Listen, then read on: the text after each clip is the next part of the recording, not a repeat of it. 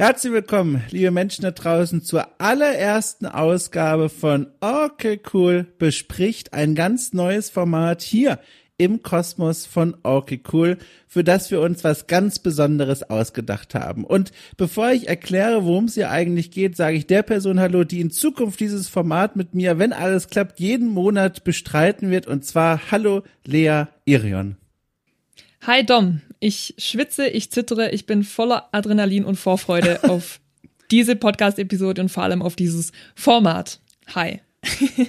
Eingeweihte wissen ja, also ich vor allem durch unser Vorgespräch, dass dieser Schweiß und das Adrenalin vor allem auch wohl zurückgeht auf den sechsten Kaffee, den du mittlerweile dir in den Korpus gekippt hast. Unter anderem, äh, ja.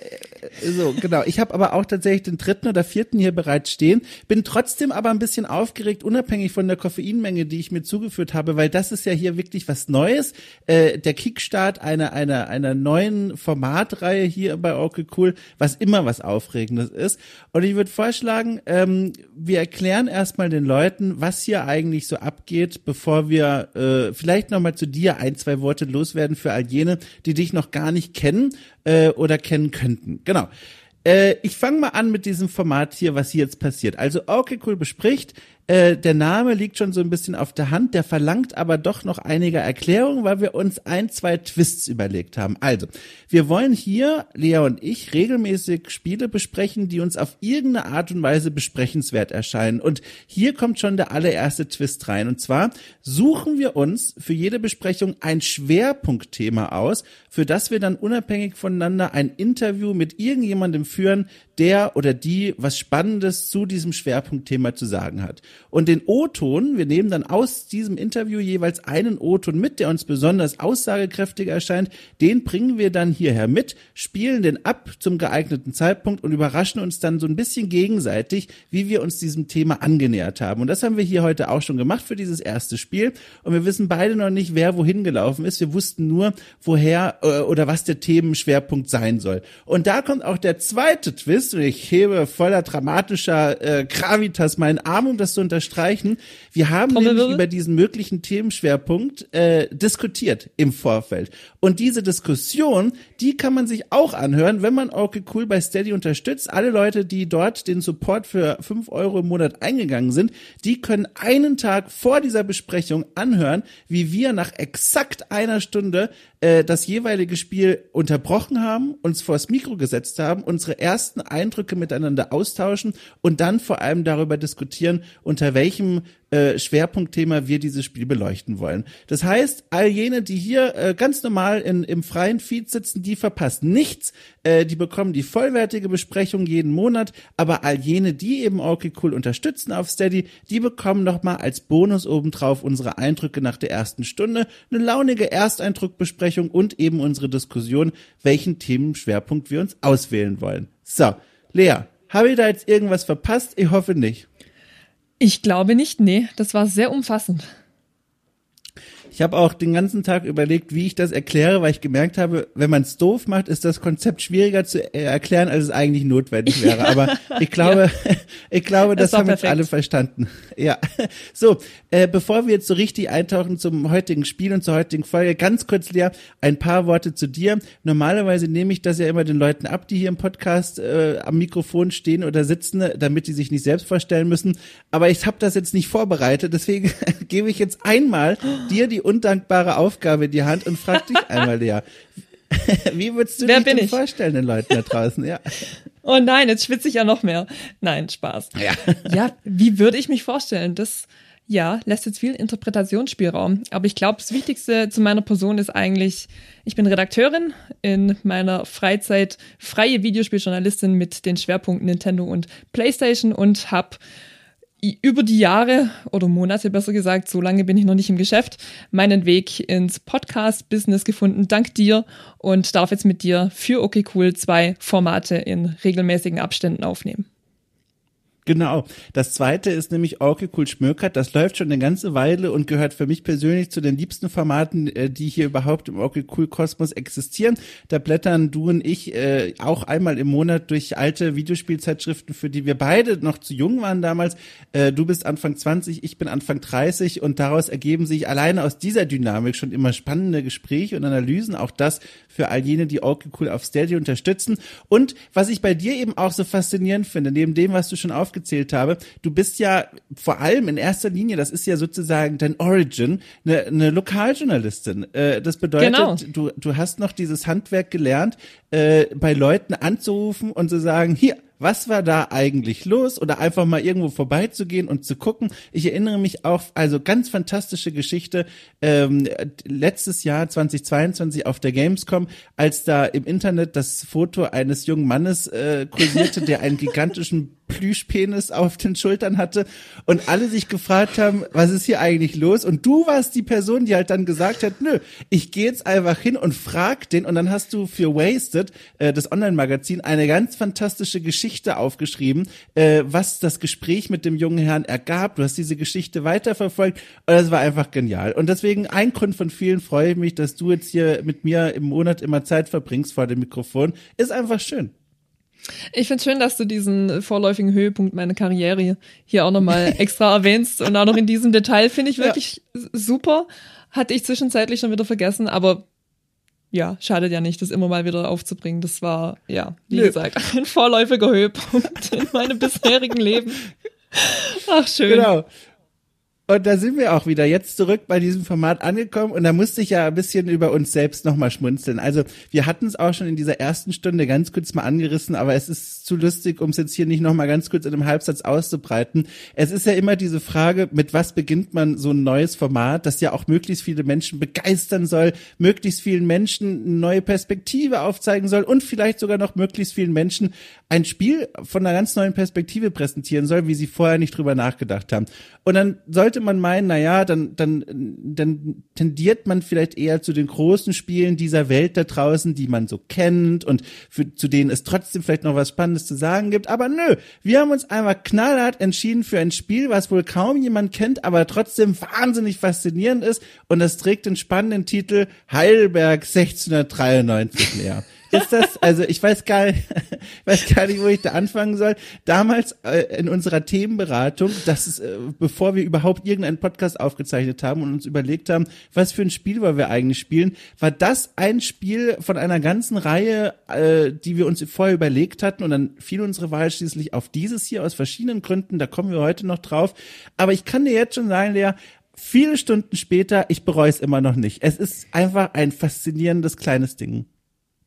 Das ist es wirklich, aber ich bin mir nicht mehr sicher, ob ich diese Entscheidung nicht doch so ein Stück weit bereue mittlerweile jetzt, nachdem ich es. Nein, nein, und das muss ich vorwegnehmen. Nein, ich habe es nicht durchgespielt. Warum? Da werde ich nachher noch drauf zu sprechen kommen. Ähm, ich bin, du hast es vorhin auch schon erwähnt, wir sind um Jahre gealtert beim Spielen dieses Spiels. Es ist unfassbar schwer. Das mhm. macht auch so ein bisschen den Reiz aus. Ich bin ich bereue es nicht, dass, ich's, dass wir es ausgesucht haben, dass, dass wir das jetzt äh, letztendlich gespielt haben. Aber gleichzeitig bin ich einfach nicht der Typ Spielerin für diese Art Game, leider. Eben weil es so schwierig ist ja. und weil ich den, den Anspruch an mich selbst habe, einfach, wenn es schon so ein 2D-Plattform ist, dass ich da einfach bestmöglich durch diese Levels durchkomme, bestmöglich ohne Schaden. Aber ja, das setzt halt so eine gewisse Resilienz voraus, die ich irgendwann im Laufe dieses Spiels einfach verloren habe. Ja, also du sagst es schon genau richtig. Ich bin auch wirklich gealtert beim Spielen. Es ist ein bockschweres Spiel aus verschiedenen Gründen. Auch das werden wir heute ein bisschen analysieren. Äh, und ich bin eigentlich mittlerweile, habe ich das, habe ich eigentlich gedacht, durch alle Feuer und Flammen gegangen, durch die man so gehen kann. Wer meine Arbeit verfolgt, hat es bei den Kollegen von The Pot schon mitgehört. Da habe ich ja äh, Dark Souls 1 und 2 und mittlerweile auch Bloodborne halb äh, durchgespielt.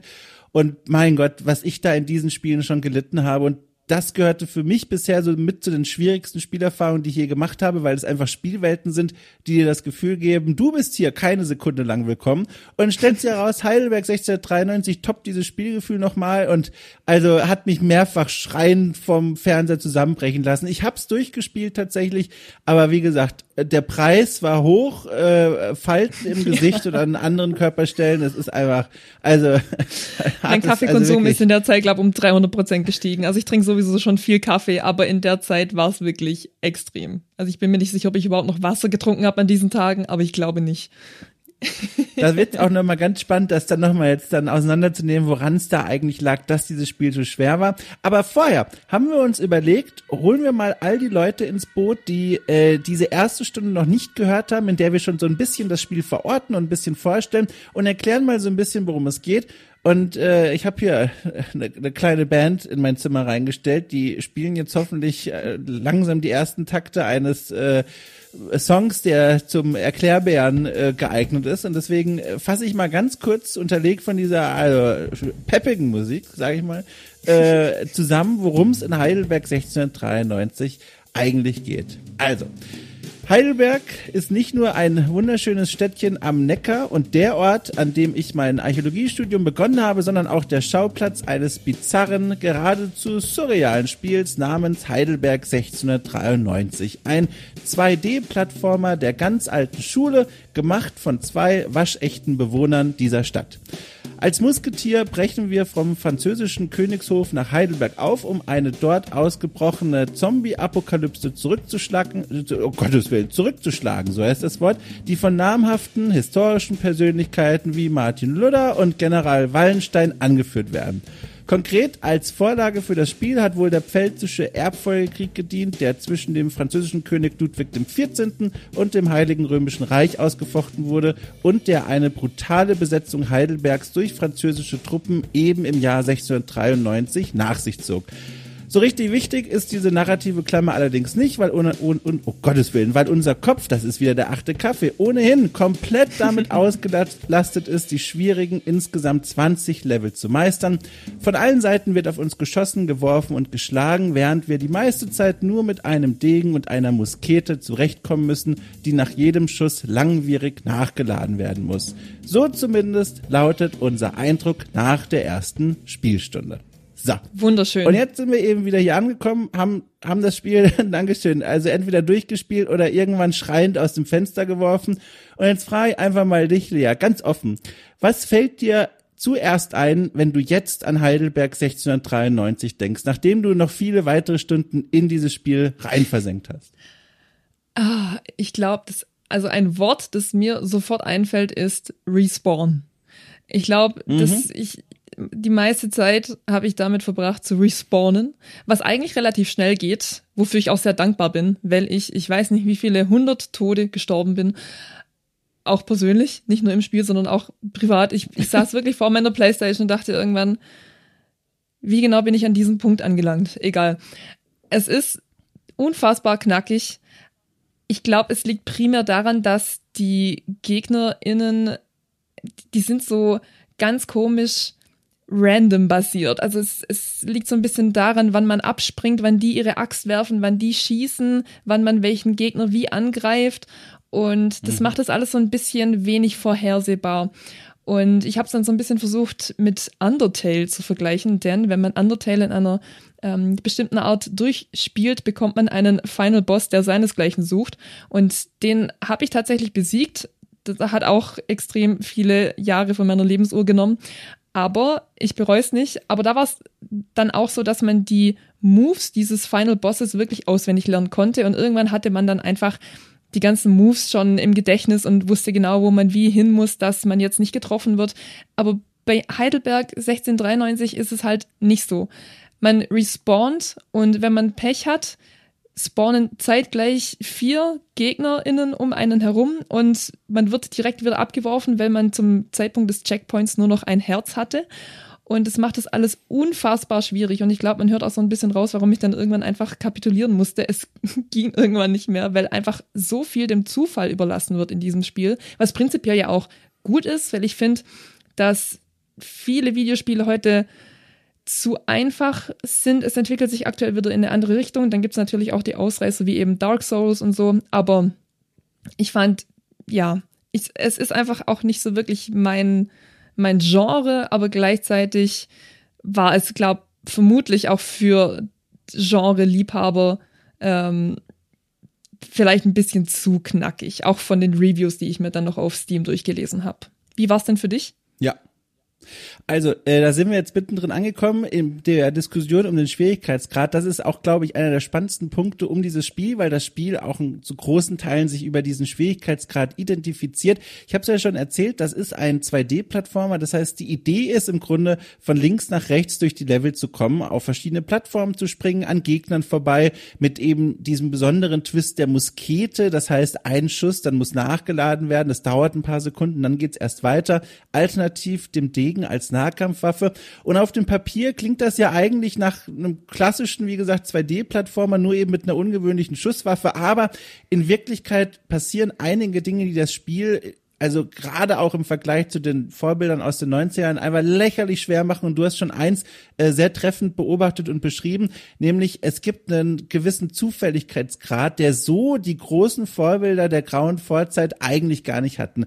Das bedeutet, dass Gegner, wenn man an einem Checkpoint neu startet, immer unterschiedlich sich verhalten und bewegen. Das heißt, dieser Lerneffekt, den man ja eigentlich in Spielen dieser Art hat, dass man irgendwann versteht, okay, dieser Gegner wirft zuerst seine Axt, danach kommt der andere und der schlägt mit seiner Faust der bleibt aus, weil man jedes Mal neu erstmal gucken muss, okay, in welcher Art und Weise sind denn die Gegner und ihre Bewegungen jetzt gerade arrangiert. Und das Ganze wird noch dadurch nochmal schwieriger, weil die Checkpoints eben nicht auf einer gemütlichen kleinen Ferieninsel liegen, dass man in Sicherheit erstmal gucken kann, was der Level so zu bieten hat. Nö, die sind mittendrin. Das heißt, es kann passieren, dass ein Checkpoint, man dort zum Leben kommt mit einem Herzchen von dreien, das heißt ein Schlag und man ist sofort wieder tot. Ähm, und dann im Spiel drin ist und bevor man überhaupt etwas tun kann, gerade aus Zufall heraus ein Gegner eben in unsere Richtung ein Beil wirft und wir quasi sofort wieder im Game Over sind. Das heißt, man hat immer zufällig sich bewegende Gegner und Angriffsmuster plus die Checkpoints, die mitten im Chaos platziert sind. Und allein das ist ein Grund von mehreren, die wir jetzt auch noch nach und nach aufrollen werden, warum das einfach ein verdammt schwieriges Spiel ist. Oh, absolut. Es sorgt halt leider für mehr Frust, als dass es Spaß macht, das alles nochmal neu zu spielen. Zumindest ging es dann halt mir irgendwann so. Es ist einfach leider viel Trial and Error. Ähm, ich kam da wirklich an meine Grenzen. Und ein weiteres Problem ist auch, man hat die Muskete, man hat den Degen, aber man hat kein Schild zur Verteidigung. Das heißt, die einzige Verteidigung ist quasi ausweichen und durch die Luft hampeln oder eben die GegnerInnen schnellstmöglich killen, damit man selber nicht abgeschossen oder abgestochen wird, je nachdem. Und es ist einfach, ja, es ist einfach total schwierig. Ich habe an einem Punkt gedacht, okay, ich schaue mir jetzt einfach mal ein Walkthrough an auf YouTube und habe dann aber im gleichen Atemzug gemerkt, das macht ja gar keinen Sinn. Denn egal wer ja. das Spiel auf welche Art durchgespielt hat, der oder diejenige hatte in hatte einfach einen anderen Spielablauf, als ich es je haben könnte. Und deswegen hat das eigentlich ja. gar nichts gebracht, dass ich mir dann dieses Walkthrough eben doch angeschaut habe, weil ja, was hat's dann mir genützt? Gar nichts wenn man so drüber nachdenkt, das Ding wird ja sogar noch zufälliger, weil das ist ja auch so eine Besonderheit des Spiels, die haben wir auch schon in dieser ersten Stunde als, also als spektakuläre Eigenschaft des Spiels festgestellt und zwar, dass Gegner sich auch gegen, gegenseitig verletzen und eben auch kaputt hauen können. Das ja. heißt, es gibt manchmal Szenen, in denen guckt man über ein Level und dann ist meinetwegen da irgendwo eine kleine Grube, durch die muss man eigentlich durch. Da läuft aber eine, was weiß ich, abgedrehte Frau, über das Gegnerdesign können wir auch noch sprechen, äh, und zwei Zombies rum und wenn man ein bisschen Glück hat, laufen die sich in die Arme und hauen sich gegenseitig kaputt. In anderen Spieldurchläufen passiert das überhaupt nicht. Und so ergibt sich also ein Chaos auf dem Bildschirm, eine Bullet Hell im wörtlichsten Sinne. Äh, es ist so viel los auf diesem Bildschirm. Manchmal habe ich das Gefühl gehabt, ich bleibe mal lieber ganz lange stehen und gucke, ob sich die Situation von selbst löst. Manchmal hatte ich dagegen das Gefühl, wenn ich jetzt einfach durchlaufe und einfach springe, wenn ich mal springen muss und einfach hoffe und die Augen zumache, dann komme ich schon durch. Und beides genau. hat immer wieder funktioniert, was nochmal zeigt, wie random dieses Spiel eigentlich ist. Ich hatte, das weiß ich auch noch, ich habe gegen einen Boss gespielt. Ich kann dir leider nicht mehr sagen, wie der hieß. Die haben alle sehr abenteuerlich abenteuerliche Namen. Ich habe gegen den gespielt und der hatte auch wirklich noch circa drei Viertel seiner Lebensleiste.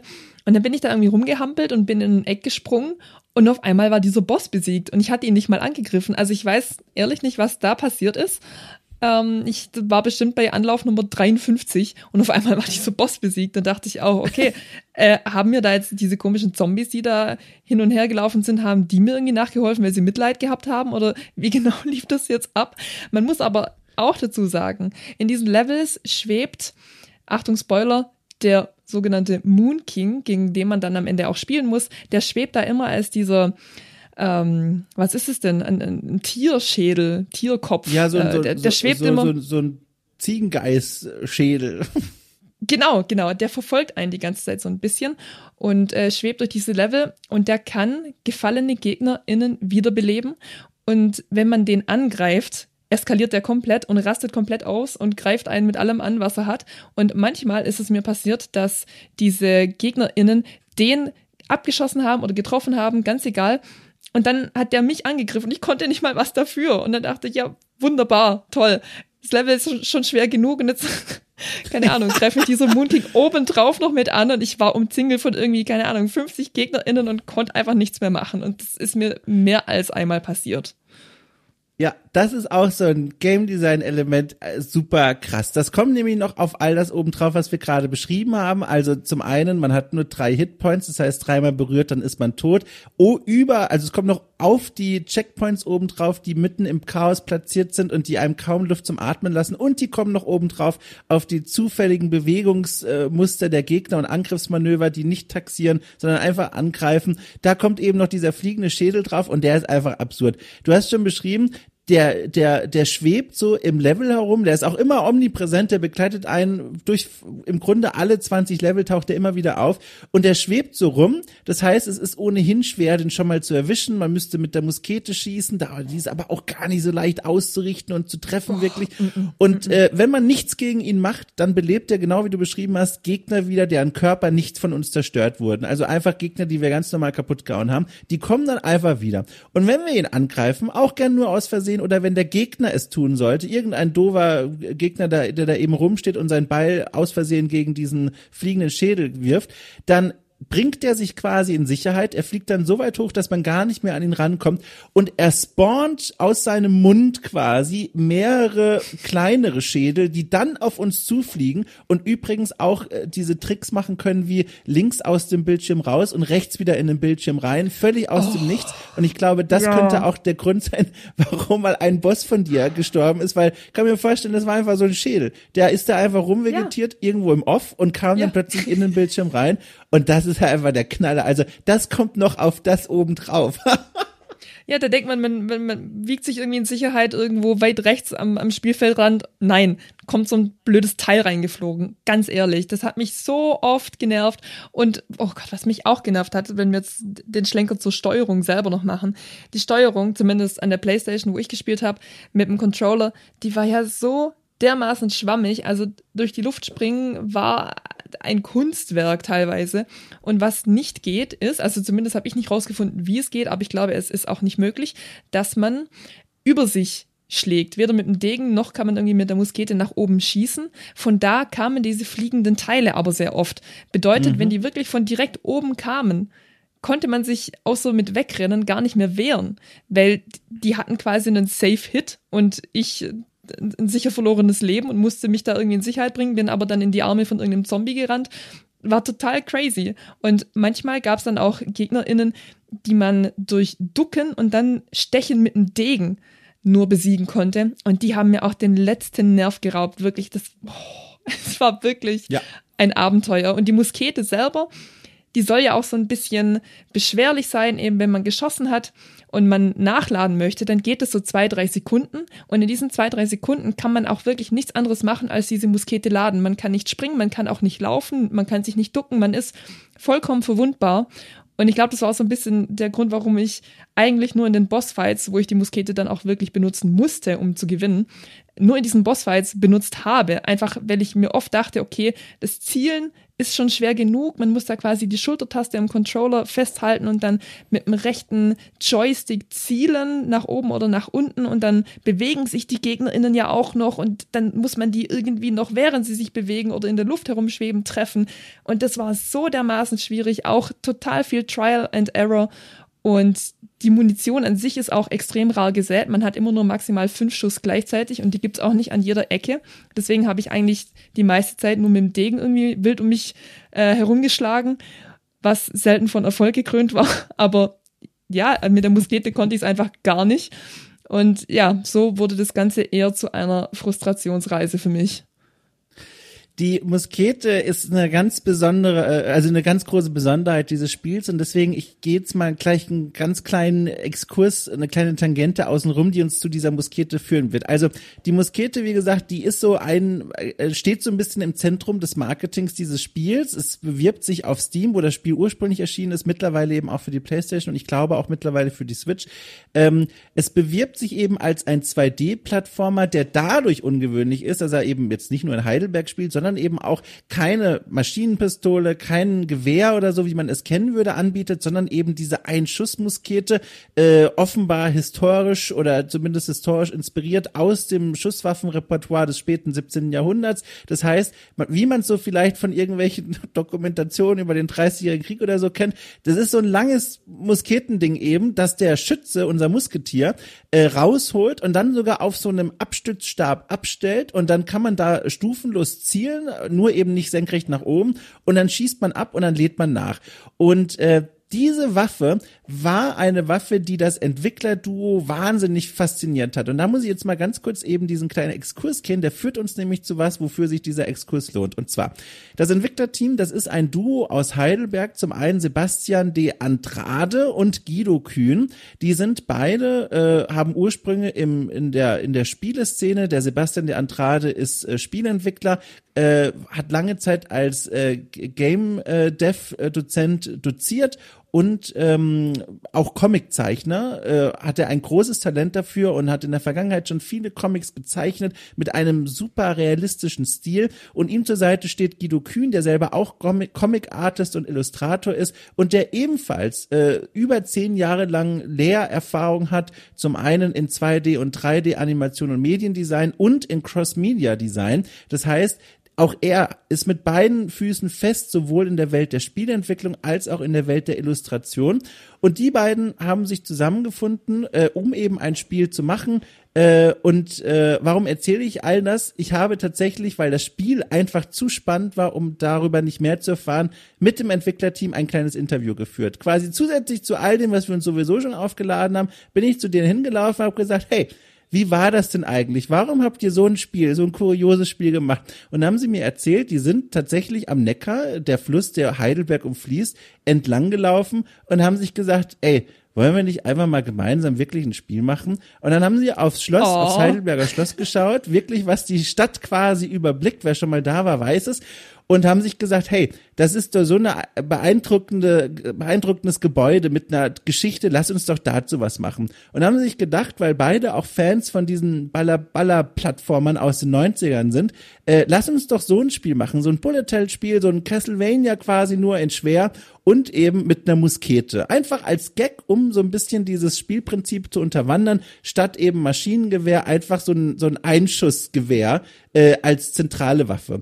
Und dann stellte sich heraus, ein Spiel zu machen, das für die Muskete geeignet ist, ist schwieriger als gedacht. Und da habe ich ein kleines Zitat aus unserem Gespräch mitgebracht. Das können wir uns jetzt mal anhören, wie zuerst Guido und dann Sebastian über diese Herausforderung sprechen. Äh, wir haben sehr, sehr lange äh, Testlevel gebaut. Wir haben sehr, sehr lange Weapon-Design gearbeitet, mit Fadenkreuz, ohne Fadenkreuz, also all die Fairness, die halt mit dieser Waffe verbunden sind, äh, ausprobiert, um herauszufinden, wie können wir dieses, ähm, äh, diese Waffentechnologie in diesem Setting einsetzen. Das hat sehr, sehr viel Zeit gekostet. Auf dem Weg haben wir auch äh, geguckt, ob wir mehr narrationsgetrieben oder mehr äh, äh actiongetrieben sein wollen. Am Ende ist es so eine Mischung von beiden. Ähm, wir haben zum Beispiel einen 60, über 60-seitigen Comic gezeichnet, ähm, um in dieses Thema überhaupt reinzukommen. Ähm, kollaborativ. Ähm, also wir sind schon ein bisschen.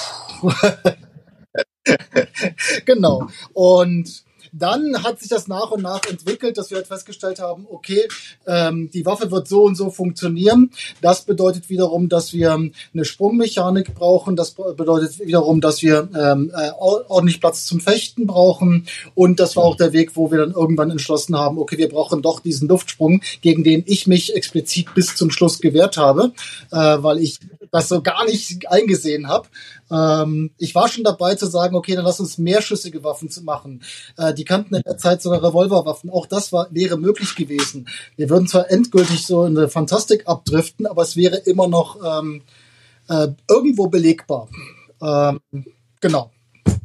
Also ich glaube, der große Durchbruch ähm, mit der Muskete war die Wiederbelebungsmechanik der Gegner.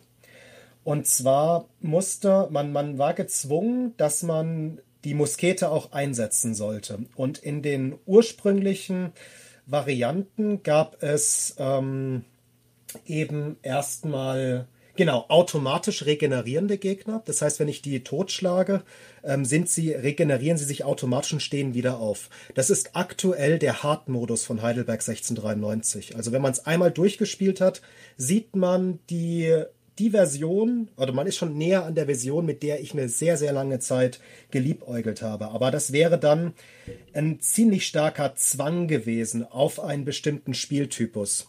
Und das ist etwas, was ich selbst persönlich nicht leiden kann. Also das ist das, was zum Beispiel Doom Eternal bei mir nicht funktionieren lässt, dass es sich sehr, sehr strikt in einen Spielmodus hineinzwängt, ohne halt eben Varianten da ähm, zuzulassen.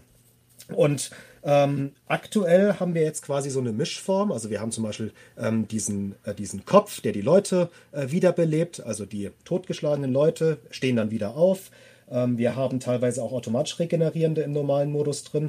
Und jetzt haben wir aktuell so eine Mischform. Aber die Muskete ist immer noch wertig als auch eben die Musketen der Gegner, die jetzt eben durch das Friendly Fire die eigenen Leute beschießen können ist das nicht spannend? Also nicht nur zu hören, dass diese, diese Arbeit mit der Muskete den, den Kopf zerbrochen hat und übrigens, das wurde verschluckt in der Aufzeichnung, aber ein Dreivierteljahr hat allein das Experimentieren mit der Muskete äh, ge geschluckt. Von den übrigens insgesamt drei Jahren, die sie an dem Spiel gearbeitet haben, natürlich nicht jeden Tag acht Stunden, aber ne, insgesamt drei Jahre. Äh, und zum anderen nochmal zu hören, woher die Idee mit diesen Schädeln kam, diese Regenerierung, dass das eigentlich gar nicht Spielkonzept war, aber dann eben kam, weil man gesagt hat, okay, wenn die Gegner immer regenerieren, das wird wirklich zu schwer. Deswegen die Zwischenlösung mit dem Schädel. Super spannend. Ja, ich hatte mir parallel vorgestellt, wie das Spiel für mich gewesen wäre, wenn sich die, die GegnerInnen automatisch regeneriert hätten. Und ich könnte dir sagen, wenn das so gewesen wäre, hätte ich eine posttraumatische Belastungsstörung von diesem Spiel gehabt. Das kann ich dir versprechen. oh Gott. Ach du Scheiße. Ja. Ja. Ähm, ich ich, ich ähm, bin auch so ein bisschen beim Fadenkreuz hängen geblieben, dem ich dann doch sehr hinterher traue, dass es das nicht gegeben hat, weil das hätte Richtig, ja. alles noch ein bisschen, zumindest, also das Spiel an sich wäre dadurch ja nicht signifikant einfacher geworden, aber es, das als Option einzubauen hätte zumindest mir vielleicht ein bisschen beim Benutzen der Muskete geholfen, weil ja auch irgendwie gesagt wird, es, es es sollte ja so sein, dass die Muskete auch eingesetzt wird und dann habe ich mich so ein bisschen, ich musste ein bisschen lachen, weil ich habe mich ja ein bisschen ertappt gefühlt, weil ich die Muskete irgendwann einfach systematisch gemieden habe, weil sie mich so genervt hat, weil ich einfach nicht mit ihr umgehen konnte, weil ich halt nie sicher sein konnte, wohin dieser Schuss jetzt gefeuert wird und jetzt ja, wird das jetzt zur Sprache gebracht ja. und jetzt ja, bin ich ein bisschen peinlich berührt. Ich fand's aber auch, also ich tat mir auch sehr schwer damit. Ich bin froh, dass sie da dieser Waffe ein Zugeständnis noch gegeben haben. Und zwar, man kann sie ja auch im, im, im Sprung quasi abschießen. Nicht nachladen, aber abschießen. Da habe ich einige ich sag mal, spektakuläre Manöver vollführt, die natürlich niemand gesehen hat, außer ich, weil wer soll da noch zugucken? Aber das war manchmal schon cool, so irgendwo drüber zu springen und dann einen Schuss abzugeben und er trifft sogar. Aber ehrlich gesagt, das war die Seltenheit. Die Muskete ist eine super mächtige Waffe, wurde ja eben schon gesagt, die, die, die kann Gegner in weiter Entfernung mit einem Schuss auslöschen und dann haben die auch keinen Körper, der wiederbelebt werden könnte. Aber dieses Nachladen und wirklich zu treffen, weil du hast auch schon gesagt, es gibt kein Fadenkreuz, man muss etwa erahnen, ahnen, wohin der Lauf zeigt und wohin er schießt. Ganz schwierige Waffe. Ich habe auch nochmal aus Neugier in einen, in einen unkommentierten Gameplay-Walkthrough reingeschaut, nachdem ich selber durchgespielt hatte, weil ich mir gedacht habe, okay, äh, wie stellen sie andere Leute an? Stellt sie heraus, es gibt einige, die das offenbar wesentlich besser können als wir beide. Äh, und die benutzen die Muskete also wirklich ambitioniert und versiert und das war beeindruckend, aber für mich war das so eine Waffe manchmal benutzt, aber meistens auf den Degen zurückgegriffen.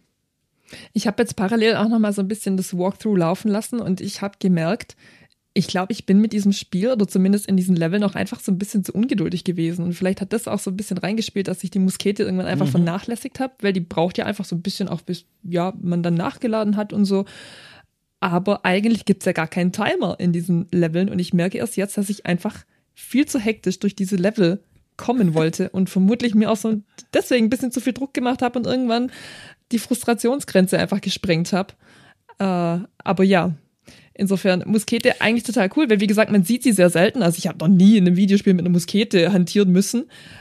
Total coole Mechanik, aber ich bin einfach zu untalentiert für die Muskete.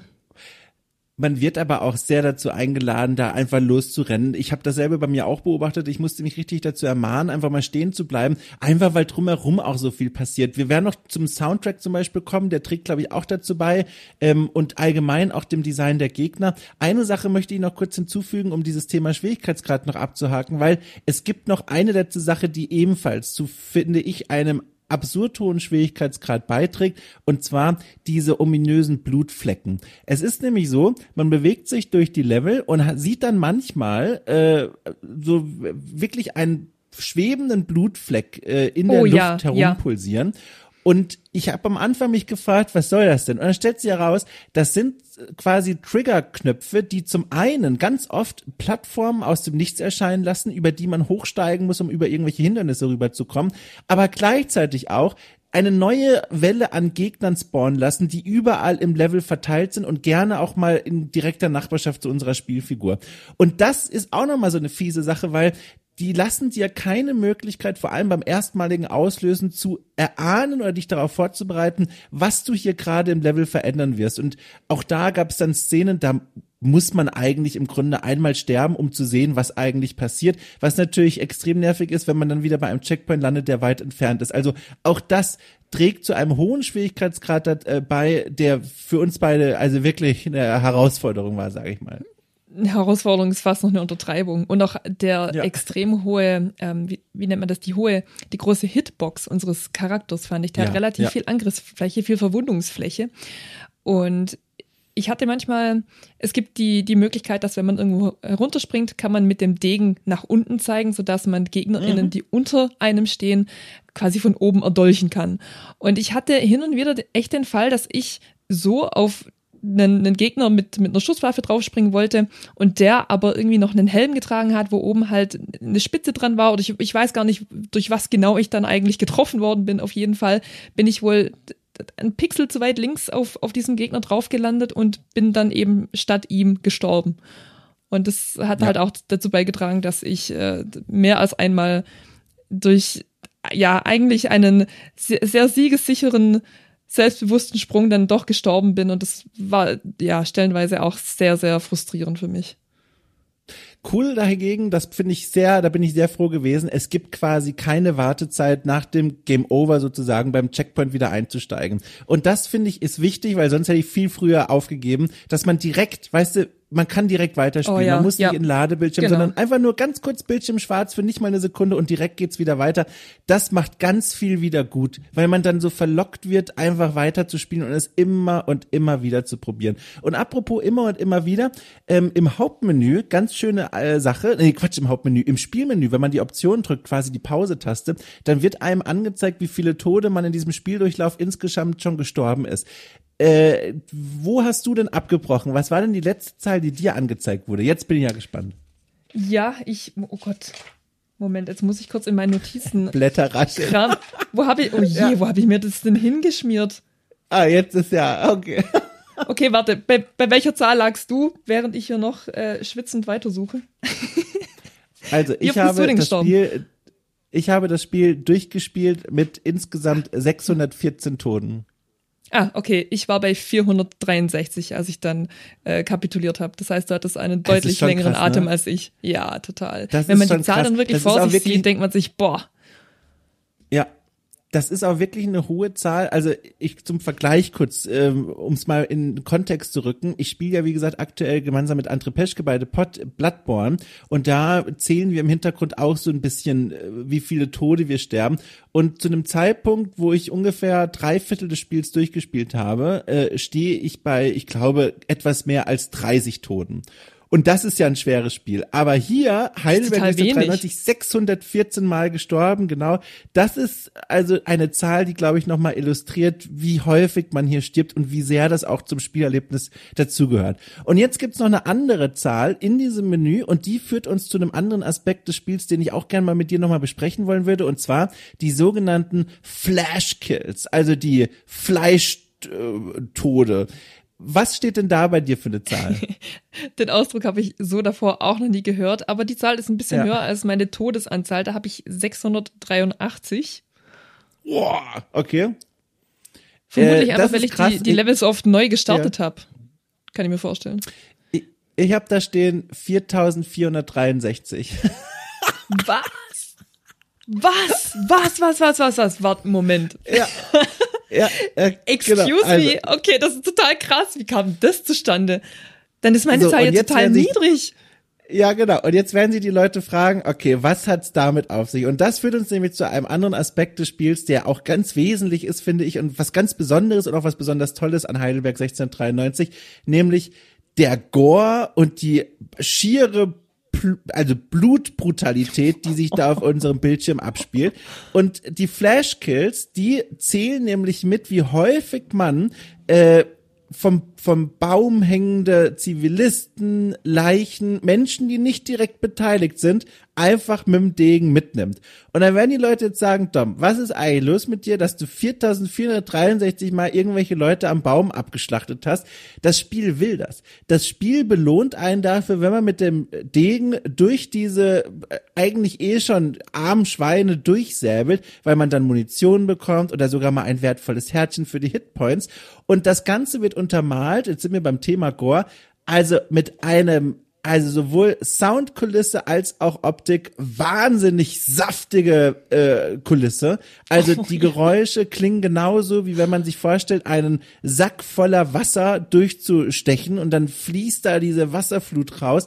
Und auf dem Bildschirm spritzt dabei das Blut in, in also surreal großen Massen. Es ist unglaublich und aus diesem Gore-Unterhaltungsaspekt heraus wahnsinnig befriedigend, weil das Feedback ist sofort auf dem Bildschirm und viel reichhaltiger, als es eigentlich sein müsste. Ja, absolut. Bis ich mal gecheckt hatte, dass durch das Töten dieser Zivilisten, die da einfach an, an diesen Seilen runterhängen, dass man dafür belohnt wird, dachte ich dann, okay, ähm, krass, hätte ich so jetzt ehrlich gesagt nicht erwartet. Ich meine, das Spiel an sich ist ja sehr gory, alles explodiert, spritzt, es wird, oh Gott, es werden Sachen rumgeschleudert, total eklig eigentlich und so hört sich dann auch an. Aber dass man dann auch noch so makaber dafür belohnt wird, dass man einfach Leute, die sowieso schon irgendwo tot hängen, auch noch abschlachtet, absticht, da runterholt, dafür dann ein Herz zu bekommen. Ah, ja, ja. irgendwie nett. Man, man ja. schmunzelt kurz, man findet es kurz witzig, aber irgendwie. Vielleicht hat meine niedrige Anzahl ja auch dazu beigetragen, dass ich einfach viel zu selten irgendwelche Herzen und Munition und sowas geholt habe. Vielleicht habe ich es mir einfach unnötig schwer gemacht, dieses Spiel. Aber ich muss auch sagen, die, ja. die, hängen auch manchmal an so Orten, an die man sich wirklich hinkämpfen muss.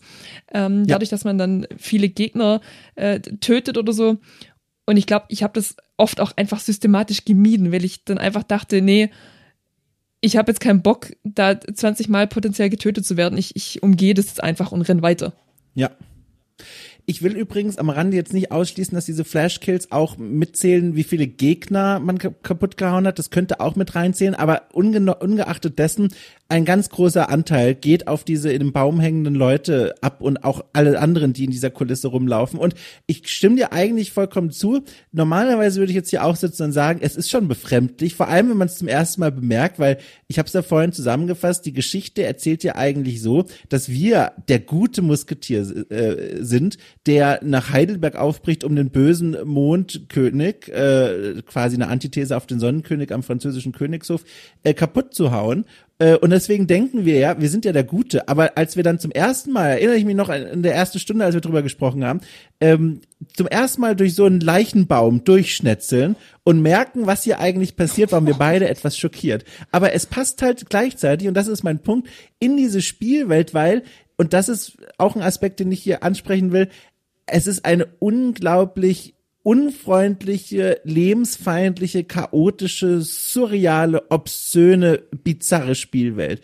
Also sowohl Gegner als auch in Anführungszeichen Verbündete sind auf eine Weise im biblischen Sinne verdorben, dass man wirklich manchmal zweimal hingucken muss, um zu verstehen, was hier eigentlich abgeht. Also es gibt äh, natürlich die Zombies, es gibt äh, irgendwelche abstrusen Clowns mit langen Körpergliedmaßen, die Schlangen ausspucken. Es gibt Musikanten, die mit ganz äh, pervers bizarren Gesichtsausdrücken in unsere Richtung geifern und mit ihren Instrumenten giftige Töne spielen, die uns verletzen. Gleichzeitig gibt es dickbusige Frauen, die wir befreien können und dann küssen wir sie und dafür bekommen wir ein Extraleben. Und alles ja. ist so vollkommen überdreht und over the top und bizarr und wie gesagt surreal. Man muss die ganze Zeit ungläubig hinschauen und versuchen zu verstehen, was da eigentlich abgeht. Und gleichzeitig ist das auch für mich zumindest ein Reiz gewesen, immer weiter zu spielen, weil diese schonungslose Bizarrität, sei einfach mal, die sich da auf dem Bildschirm vor uns ausbreitet. Ich glaube, ich habe sowas in einem Spiel noch nie gesehen. Also völlig kompromisslos. Äh, ja. äh, Figuren, ich erinnere mich, als der Level in der Heidelberger Altstadt war, in, in so einer Art Kneipenstraße, da stehen am Fenster dickbäuchige Männer, die trinken Bier, während die Stadt brennt und kotzen dann auf die Straße runter und dieser Kotzstrahl ist auch eine Schadensquelle für dich und für Gegner. Und das ist alles so absurd und eklig, aber gleichzeitig so fleischig gruselig. Ich fand das ganz große Klasse. Ja, fand ich auch. Und ich meine, es, es soll ja auch einfach so sein. Es soll einfach alles total übertrieben sein. Und da hat dann für mich auch einfach reingepasst, dass man dann vielleicht auch einfach Passanten umbringen, abstechen muss und dafür Herzen bekommt, weil ich dann dachte, das alles ist halt einfach ein, ein großes Werk an Fiktion und Fantastik und da war es dann einfach in Ordnung, dass es dazugehört zum Gameplay und war auch vollkommen in ja. Ordnung. Und ich, ich ja erinnere auch mich so auch noch. Ja, ergänze gerne.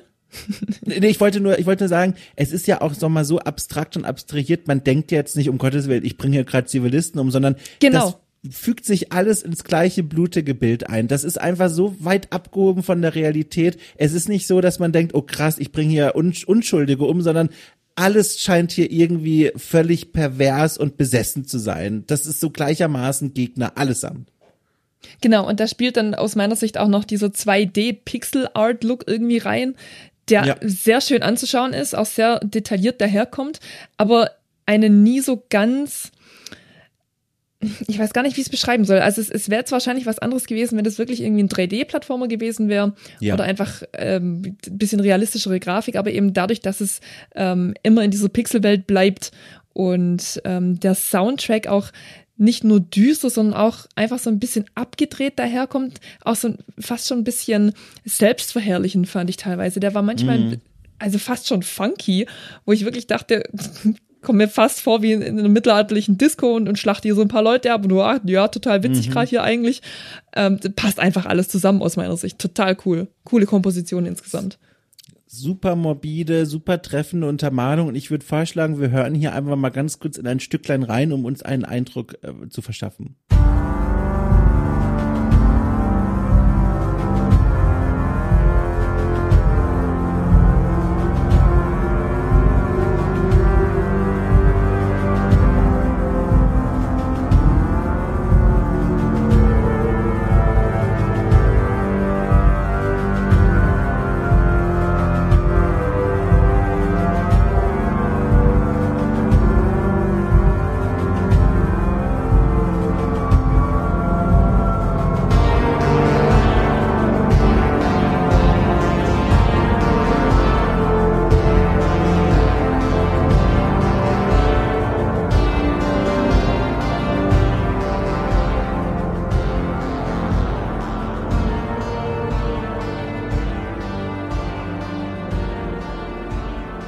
Und vom Soundtrack abgesehen, noch eine Sache, die ich ganz toll fand, auch was in diese gesamte Kategorie Präsentation reingeht, wo dieses Spiel wirklich für mich auf ganzer Linie einfach ein Volltreffer ist, weil es so, wie gesagt, morbide und treffend ist, äh, sind die Zwischensequenzen zwischen den Leveln.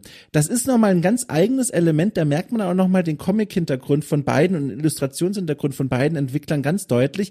Das sind so Kurzfilme gezeichnet, die äh, dramatische Szenen einfangen, wie wir uns weiter durch die verschiedenen Bereiche von Heidelberg und Umgebung kämpfen.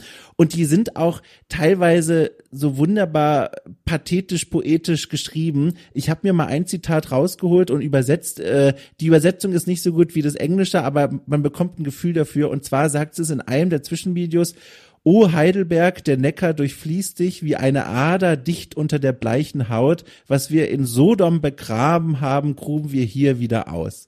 Und das ist einfach, ich krieg Gänsehaut. Ich sag's ganz ehrlich, ich habe gerade wieder Gänsehaut bekommen. Die Übersetzung ist von mir also nur so mittelgut, aber man merkt, was hier für ein Ton angeschlagen wird.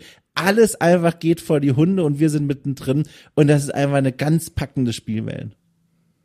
Ja, da gehe ich voll mit. Ich muss sagen, also ich persönlich habe dann irgendwie gar nicht so viel von der Story an sich mitgenommen, weil ich das alles halt eher mhm. so als ähm, ja einfach als Filmsequenz wahrgenommen habe, so ein bisschen wie so Unterhaltung und bin dann ins nächste Level gerutscht und dachte dann halt warte, war das jetzt relevant? Waren da jetzt Infos dabei, die ich mir hätte merken sollen? Ähm, ja. Aber insgesamt halt einfach total cool, weil das einfach so diese ganze Dramaturgie nochmal richtig untermalt und auch einfach dieses alles einfach ad absurdum führt. Auch dieses Literarische, das irgendwie dann gar nicht reinpasst, ja. weil ich Literatur und gerade auch so Poetisches einfach mit was sehr Sanftem und sehr Sachtem verbinde und dann geht einfach das Gemetzel in zwei Sekunden weiter. Ja. Total crazy, aber halt gleichzeitig auch vollkommen passend. Ja, voll. Ich glaube auch, man, man geht richtig in der Annahme, wenn man sagt, das Spiel sollte man nicht wegen der Geschichte alleine spielen. Das Spiel ist für Leute, die wirklich 2D-Plattformer zum einen mögen und zum anderen vor allem bereit sind, sich einer großen spielmechanischen Herausforderung zu stellen, weil wie schon tausendmal gesagt, das Spiel ist wirklich kein leichtes, das ist sehr fordernd und äh, verlangt, glaube ich, auch Menschen was ab, die schon das Gefühl haben, viel gesehen zu haben. Das ist übrigens auch vom Entwicklerteam so beabsichtigt, das haben sie in meinem Gespräch auch mehrfach gesagt. Sie wollten ein richtig, richtig, richtig schweres Spiel machen und ich glaube, das ist denen auch gelungen.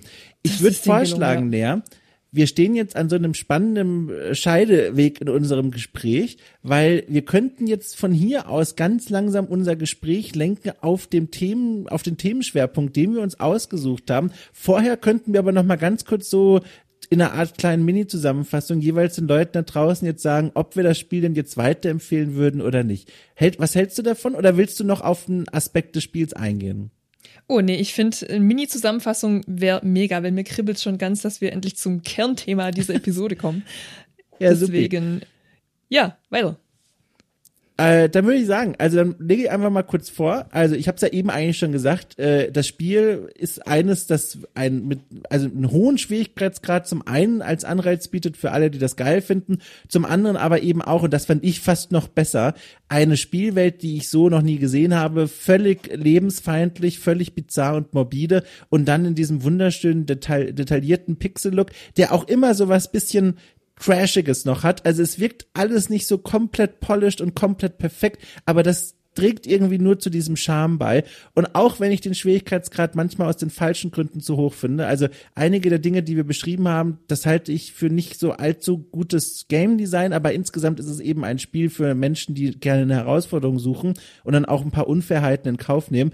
Insgesamt habe ich da wirklich eine, also ich sag einfach mal, spannende Zeit mit verbracht. Das Ding kostet 12,49 Euro regulär und ich finde, das ist ein Preis, das ist das vollkommen wert. Wer das Gefühl hat, das könnte für einen was sein, der sollte hier zuschlagen. Äh, das ist ein absoluter, also Geheimtipp könnte man fast sagen. Ich habe gerade noch mal geschaut, seit Mai 2021, als die Steam-Version erschienen ist, haben nur 47 Leute auf Steam eine Bewertung hinterlassen. Da steht das Spiel aktuell bei positiver Grundstimmung. Äh, ich glaube aber, das Spiel ist für wesentlich mehr Leute noch was, äh, als es aktuell der Fall ist.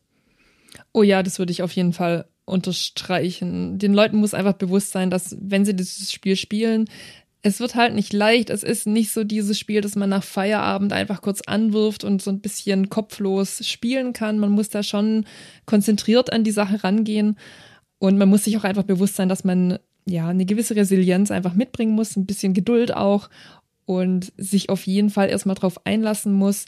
Die ersten Level finde ich noch relativ, äh, ja, nicht leicht zu bewältigen, aber ich finde, wenn man so die Grundbasics irgendwann einfach drin hat, dann kommt man da schon noch, ja, fast mühelos durch. Ab der Hälfte wird es dann extrem knackig und da hatte ich zumindest ähm, die ersten Momente, in denen ich wirklich dachte, ich will einfach nur hinschmeißen.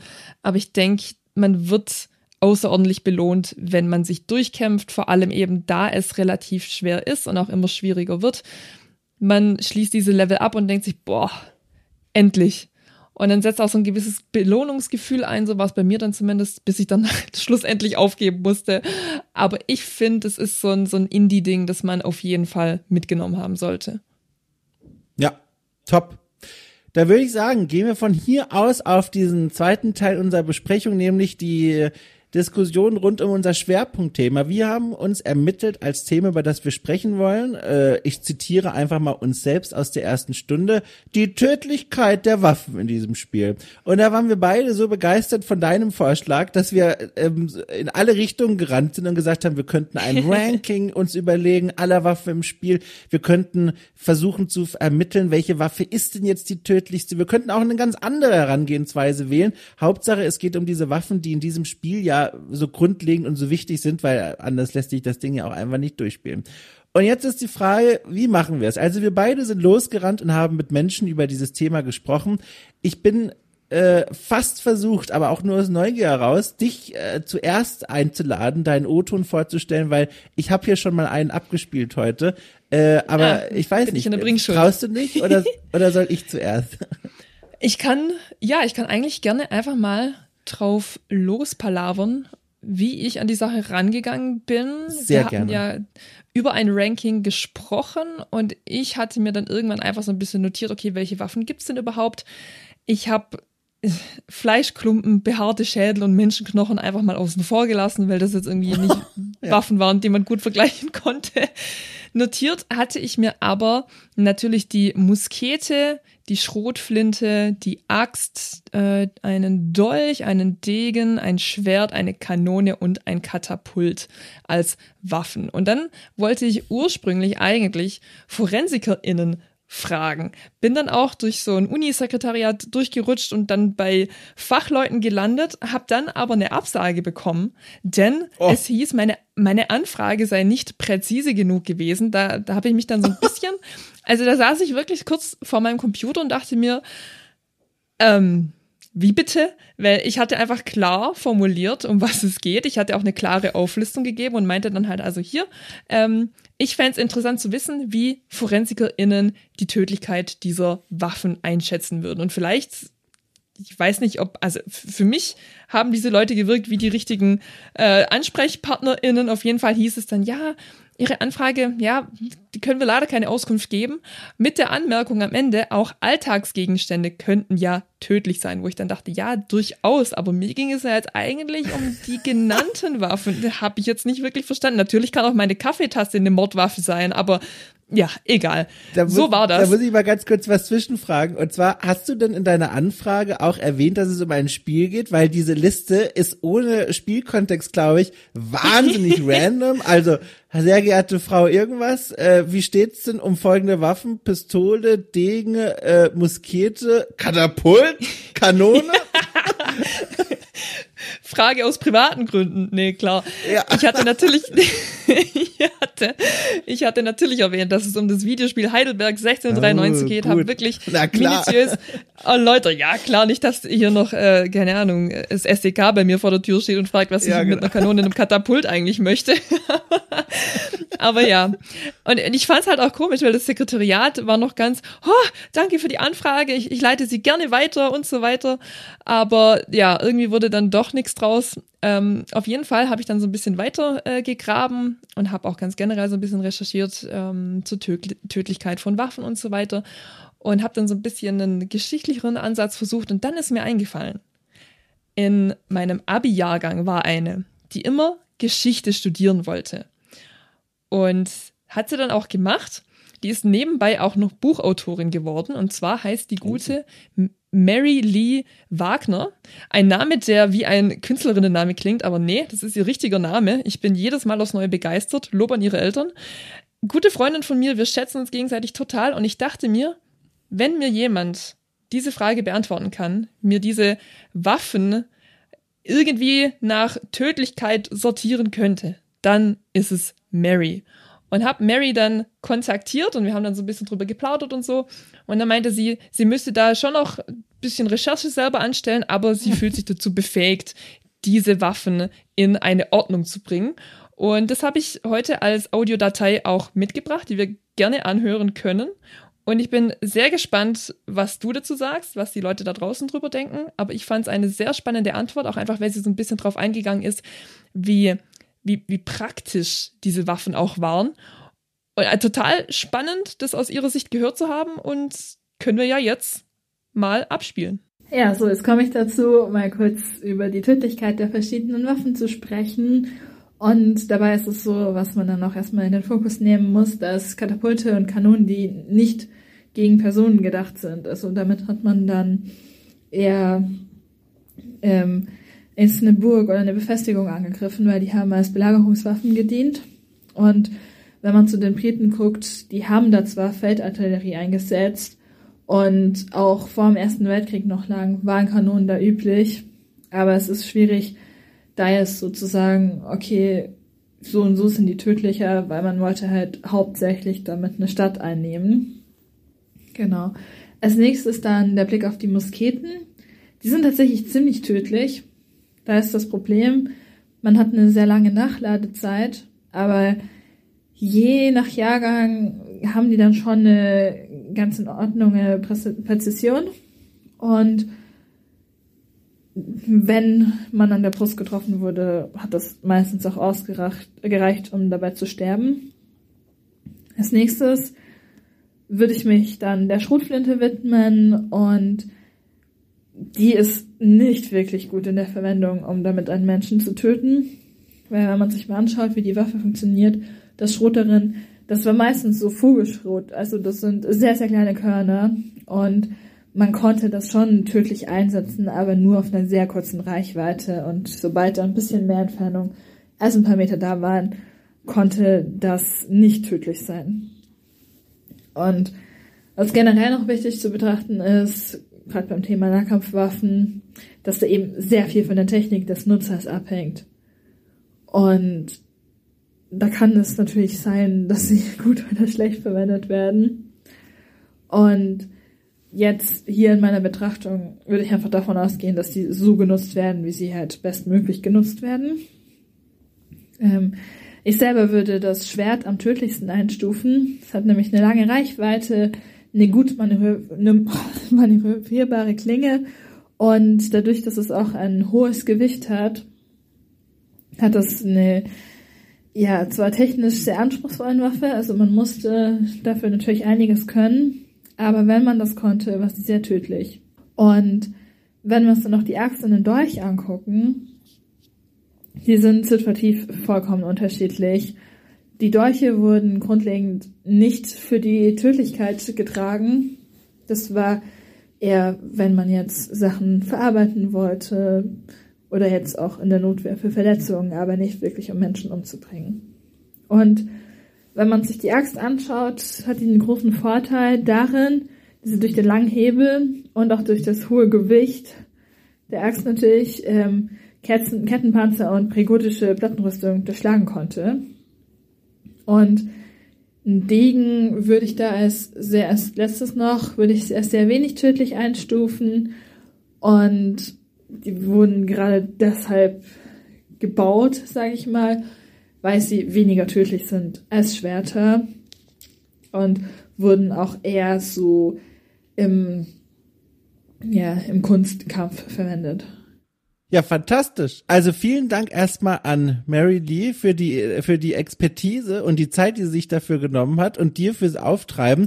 Also hochspannend. Ich nehme hier vor allem zwei Dinge mit. Zum einen, äh, ich bin überrascht davon, dass die Schrotflinte als so schlecht eingestuft wird und gleichzeitig auch nicht, weil im Spiel erschien sie mir absurd stark. Also die Schrotflinte im Spiel macht im Grunde das, was die Muskete auch tut, nur dreimal. Sie schießt quasi in drei verschiedene Richtungen, aber jeder dieser Schüsse ist sofort tödlich und damit ist sie im Spiel wesentlich effektiver, wenn man so will, als die Muskete, was in der Realität ja so sich offenbar nicht abbilden lässt. Genau, das, das habe ich gehört und dachte mir, warte, wie jetzt? Aber in einem Videospiel ist es ja eigentlich ganz anders. Und ganz generell, wenn man das jetzt nicht nur auf Heidelberg 1693 projiziert, sondern ganz generell in der Videospielwelt, denkt man sich, boah, geil, Schrotflinte, jetzt wird hier mal ein bisschen aufgeräumt. Und jetzt erzählt uns Mary Lee, dass es ja eigentlich also im echten Leben war die Schrotflinte weniger effektiv, als sie in Videospielen daherkommt. Fand ich wahnsinnig spannend. Was ich auch wahnsinnig spannend fand, war die Anmerkung am Ende, der Degen ist eigentlich nicht wirklich zu gebrauchen. Und in Heidelberg ist es aber das komplette Gegenteil der Fall eigentlich. Also der Degen räumt da auf, sucht seinesgleichen quasi. Und Mary Lee sagt uns, ja, würde ich eigentlich persönlich nicht nehmen. Das ist eher so für den Kunstkampf gedacht. Total spannend dieser, dieser Degen, ich glaube, wenn ich mich richtig erinnere an mein Gespräch mit dem Team, das das Spiel gemacht hat, dass das äh, kam aus einer Leidenschaft für diese Mantel- und Degenfilme, die man ja vielleicht noch so kennt als Genre, so ein bisschen auch romantische Abenteuerfilme, so in diese Richtung. Ähm, und dass da der Degen quasi automatisch auch aus dieser Musketierfantasie heraus im Spiel gelandet ist. Aber klar, äh, hält jetzt nicht dem Vergleich mit der Echtwelt stand. Und was diese Schrotflinte angeht, da habe ich mal ganz kurz mein, äh, mein, also das klingt jetzt komisch, aber mein begrenztes Wissen über Schrotflinten aktiviert. Ähm, oh mir fiel Gott, nämlich noch so ein, ja, ich weiß, mir fiel da nämlich noch so ein Fact ein, den habe ich mir mal angelesen, nachdem ich vor vielen Jahren sehr begeistert Battlefield 1 gespielt habe. Und Battlefield 1 ist ja dieses Shooter-Ding, was im Ersten Weltkrieg spielt. Und da waren einige Waffen dabei, bei denen ich mir dachte, um Gottes Willen, das gab's schon im Ersten Weltkrieg. Ist das jetzt Videospielquatsch oder stimmt das? Da habe ich unter anderem auch darüber gelesen, dass die Schrotflinte im Ersten Weltkrieg ihren einen, also ihren frühen ersten großen Glanzmoment in der Kriegsgeschichte hatte, weil ähm, zum Beispiel deutsche Spezialeinheiten, also Kaiser, kaiserliche, müsste man eigentlich sagen, kaiserliche, deutsch-kaiserliche Spezialeinheiten mit den ersten frühen Schuss- und Schrotflinten ausgestattet waren, um in einen gegnerischen Schützenkreis Graben reinzuspringen und dort quasi auf engstem Raum und ohne richtig zielen zu müssen, einfach abzudrücken, mit der Wahrscheinlichkeit, dass dann wahrscheinlich schon irgendwas getroffen wird von den Gegnern, die in diesem mhm. Schützengraben eng gedrängt beieinander stehen. Und das war so einer der ersten großen Glanzmomente der modernen Schrotflinte zumindest, nur so als kleiner Fun-Fact äh, am Rande. Aber ja, im Spiel Heidelberg 1693 absurd starkes Ding. Ich, oh Gott, ich finde es gerade so ein bisschen tragisch, wenn man sich einfach so ein bisschen vor Augen hält, dass ja, dass das einfach alles Instrumente dafür sind, die dafür gemacht wurden, um ja. Leuten weh zu tun und Leuten umzubringen. Und das, ja, oh Gott, das ist jetzt gerade so richtig tief gesunken. So, wenn man Heidelberg spielt, ja. erlebt man ja das komplette Gegenteil, aber wenn man sich dann einfach wirklich mit der Tödlichkeit dieser Waffen auseinandersetzt, da, ja, denkt man schon mehr als zweimal drüber die, nach, die, was genau man da Fantasie, eigentlich anschaut des menschlichen Geistes einander zu quälen, die ist wirklich grenzenlos. Das äh, ist so ein halbes Zitat, was ich noch weiß aus einem Besuch in irgendeinem süddeutschen Foltermuseum. Da gibt's ziemlich viele Foltermuseen, auch wegen der Vergangenheit der Hexenverbrennung und Hexenverfolgung. Und mhm. also es führt jetzt vom Thema weg, aber also was man, also was es an Folterinstrumenten einfach durch die Menschheitsgeschichte hindurchgab, einfach absurd. Mit welcher Fantasie man sich einfallen lassen hat, verschiedene Möglichkeiten, andere Menschen zu quälen und dabei möglichst lange am Leben zu lassen, unglaublich. Führt weit weg, aber ich, vielleicht machen wir da irgendwann mal ein Spiel zu, wo das zum Thema wird, aber also wirklich hochspannend. Äh, genau. Spannend und hochtragisch, also viel, ja. Ja, total. Also vielen herzlichen Dank dafür. Ähm, ich schlage vor, ich streue mal meinen O-Ton hier als kleinen Kontrast ein. Was hältst du denn davon? Ja, sehr gerne. Sehr, sehr gerne. Okay, pass auf. Und jetzt kommt, äh, ich versuch's möglichst enthusiastisch, enthusiastisch zu sagen, aber vielleicht bist du jetzt enttäuscht, aber ich hoffe nicht. Und zwar, ich bin direkt einfach beim Entwicklerteam sitzen geblieben. ich habe mir nämlich gedacht, okay, ich habe mir gedacht, liebe Leute, ich rede jetzt schon mit euch, weil ich verstehen will, warum dieses Spiel ex überhaupt existiert Jetzt frage ich euch auch einfach mal, was ist denn eigentlich knallhart im Backend herausgerechnet die stärkste Waffe im Spiel, was die rein numerischen Zahlenwerte angeht? Oh, ich hab's das mir ist ja also, so cool. ich habe es mir sehr leicht gemacht und gleichzeitig aber auch berechtigt, weil es wirklich spannend ist, einfach die Leute selbst zu fragen. Und da habe ich gehofft, du machst das nicht auch, aber hast du nicht. Und deswegen können wir jetzt hier mal zuhören, wie Sebastian uns äh, verrät, welche tatsächlich die stärkste Waffe im Spiel ist. So. Ähm, da haben wir die Kanone. Also die, ähm, es gibt ja noch das Power-Up der Kanone. Das ist letztendlich greifbar und das ist nach dem Zahlenwert die mächtigste Waffe im Spiel. Wenn wir jetzt die, ähm, die Spezialmusketen nehmen, da ist besonders stark der Splitter. Es gibt die Schrot und es gibt noch einen Splitter, der letztendlich ähm, äh, durch alle Objekte hindurchgeht und äh, der beim Gegner um, also es ist ein, ein randomized Wert, etwas abgelenkt wird. Also das ist eine Waffe, die, die habe ich auch schon in meinem vorherigen Spiel eingebaut. So ein bisschen als, als Anekdote. So, also, die Kanone, Ich stärkste. Waffe im Spiel. Ja. Ja. Und diese, wo wir schon auf dem richtigen Weg waren, dieser Splitter, die super krasse Schrotflinte, tatsächlich die stärkste reguläre Waffe. Spannend. Ich find's gerade richtig, richtig gut, dass wir aus Versehen die richtige Reihenfolge gemacht haben, dass wir zuerst uns, Ja. angehört, ha uns angehört haben, was Mary dazu zu sagen hatte, weil sie ja gesagt hat, ja, Kanonen, ja, waren eigentlich nicht, nicht dazu gedacht, um, um, um Menschen zu schaden. Und jetzt kommen die Devs und sagen, ja, die Kanone, die geht bei uns aber total ab. Äh, richtig cool.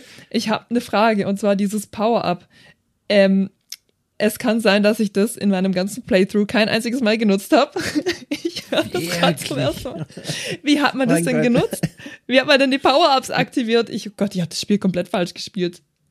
Ich glaube, das ist die auf dem PlayStation Controller Kreistaste. Dann wird das jeweils ausgerüstete Power-Up benutzt. Und ich glaube, da sind wir auch in einem Themenbereich, äh, wo die Entwickler am meisten ihr Herz bluten lassen mussten im negativen Sinne, weil sie kamen ja ursprünglich mal aus der Ecke der historischen Recherche. Die haben, wir haben ja vorhin uns gehört, die haben sich ja hingesetzt und wirklich erstmal überlegt, was wissen wir denn über die Zeit, was können wir zum Spiel machen, wie können wir zum Beispiel diese Muskete historisch in Anführungszeichen korrekt zur zentralen Waffe des Spiels machen.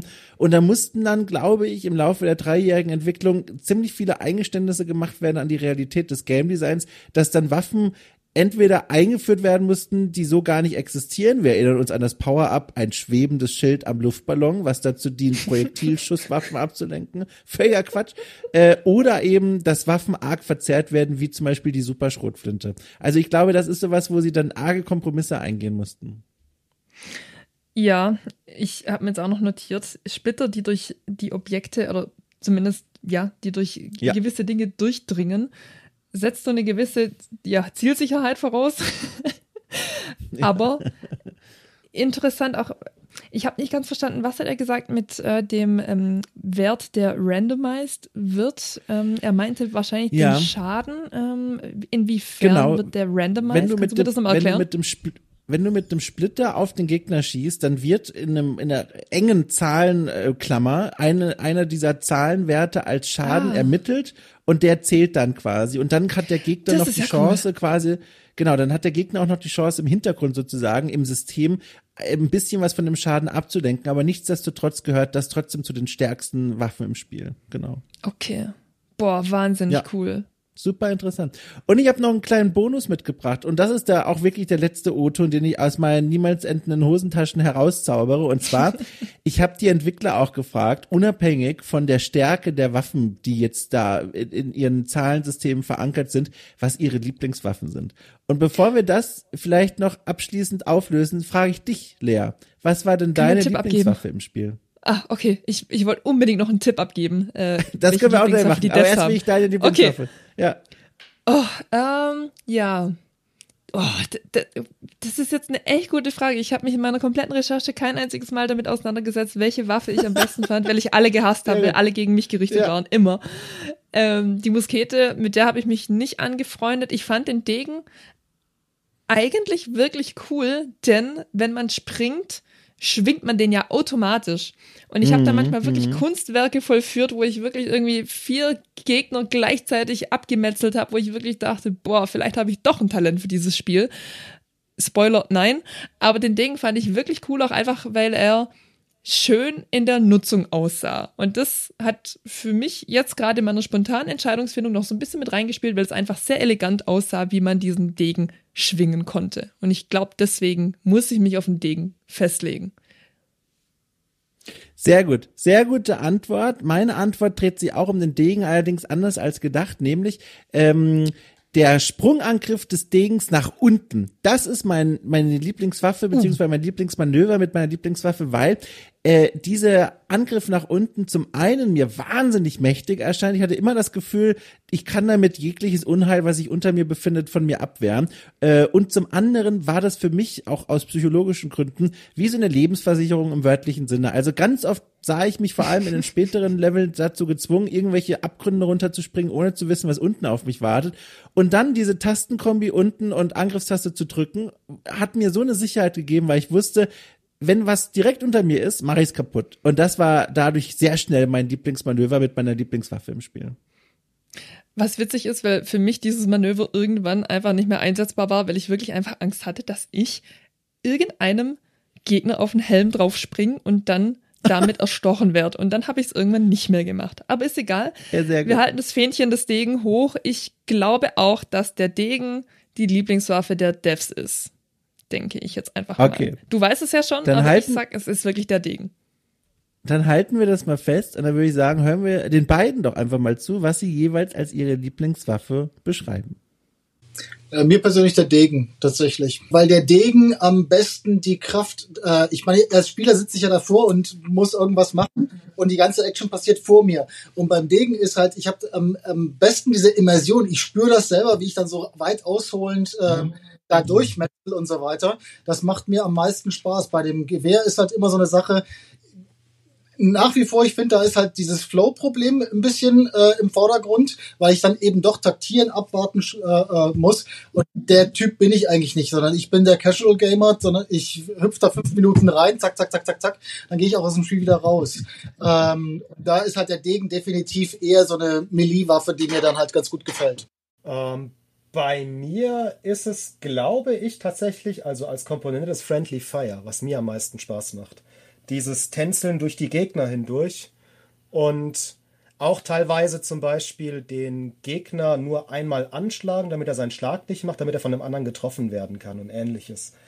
Und dieses Tänzeln durch die Gegner hindurch, das ist der Mechanismus, der mir persönlich am meisten Spaß macht. Das waren die beiden Antworten der Entwickler. Einmal der Degen von Guido genannt, also völlig richtig äh, von dir getippt. Und zum anderen Sebastian mit einer sehr spannenden Antwort, wie ich finde, nämlich dieses Friendly Fire, über das wir schon gesprochen haben, was für ihn nochmal ein ganz besonderes Erlebnis in diesem Spiel war.